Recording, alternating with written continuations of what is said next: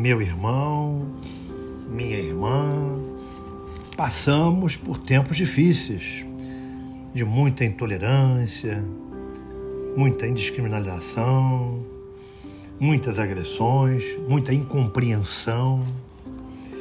Tenha cuidado em não magoar ninguém, apesar dos tempos atuais, com suas ações ou mesmo com suas palavras.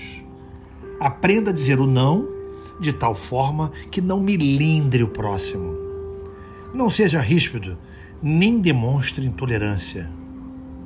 Compreenda o ponto de vista dos outros, que têm tanto direito quanto você de ter opinião própria, não é isso? Cada um tem sua opinião. Não é só a nossa que tem que prevalecer. Use de todos os seus atos e palavras de benevolência, de gentileza, domine a sua irritabilidade. Seja digno com você mesmo e com a tua própria vida. Não vale a pena nada disso. Nada de agredir, nada de ser intolerante. Ame o seu próximo. Graças a Deus, graças a Jesus.